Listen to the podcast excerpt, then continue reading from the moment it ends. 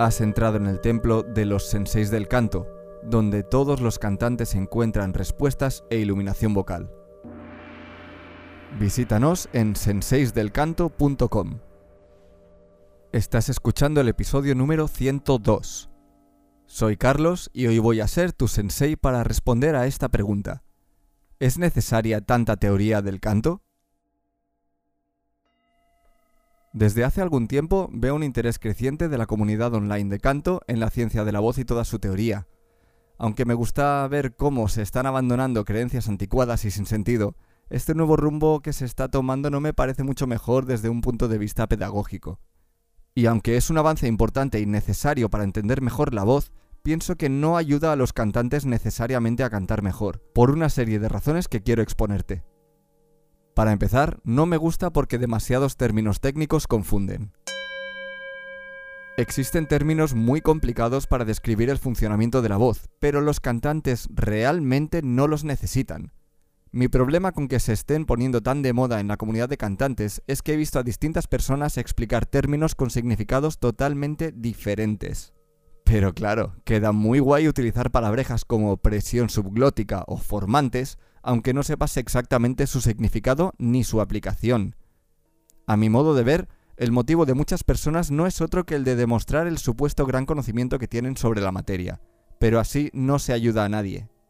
A ver, ojo, que a mí me encanta todo este mundo, es muy interesante, y si a ti también te gusta, dale caña, pero lo que estoy diciendo es que si quieres cantar mejor, esta no es la forma de mejorar. Aprender términos y términos no te va a ayudar a cantar mejor. Otra cosa que no me gusta es que la teoría fundamental está perdiendo protagonismo.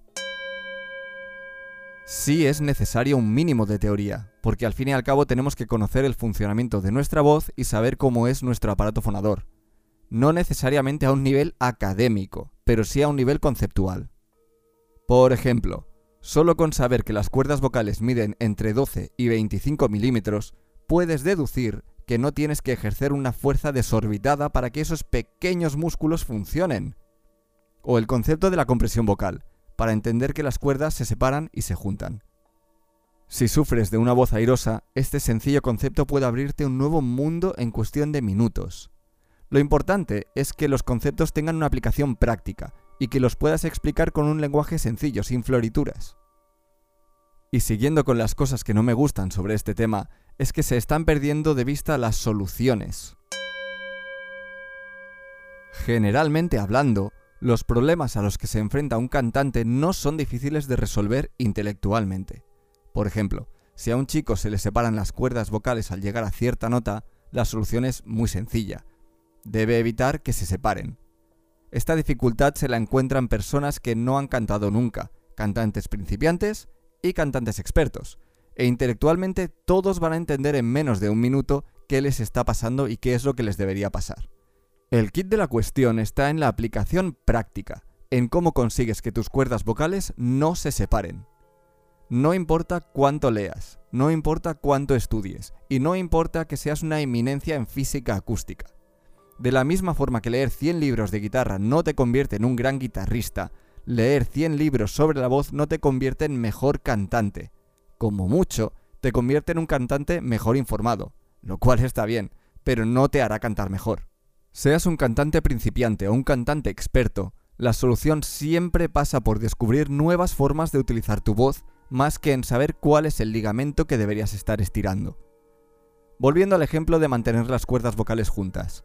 No necesitas estudiar el funcionamiento de los cartílagos que juntan y separan tus cuerdas vocales. Lo que sí necesitas es utilizar tu voz de forma que tus cuerdas vocales se mantengan juntas sin que tengas que pensarlo. Y otra cosa que me mosquea de todo este tema de la teoría es que te desvía de lo realmente importante. Esto está muy relacionado con lo que te acabo de comentar. Es muy frustrante tratar de cantar algo y que no te salga, y es muy fácil perder el norte buscando soluciones mágicas. Es hasta tentador entrar en las arenas movedizas de la teoría, pensando que ahí vas a encontrar ese concepto mágico que te hará cantar como quieres. Mi mejor consejo es que te centres en lo que es realmente importante. Cantar tiene que ser fácil. esa es la meta que nunca, nunca, nunca debes perder de vista. Otra cosa que tampoco me gusta nada es que tanta teoría te hace anticipar lo que debería pasar. Me explico. Normalmente la teoría precede a la práctica. Primero estudias y luego aplicas. En el canto debe ser lo contrario. Si ejercitas o cantas con ideas preconcebidas sobre lo que tienes que sentir, o que si la laringe tiene que estar así o asá, estás obstaculizando tu camino para utilizar tu voz de forma diferente. Cuando te enfrentas a un nuevo reto vocal, pienso que es mucho más inteligente no anticipar nada y simplemente ver qué ocurre.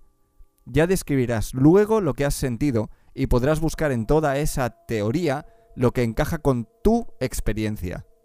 Por ponerte un ejemplo, es como si no hubieses visto nunca el color rojo y alguien te lo tratara de describir.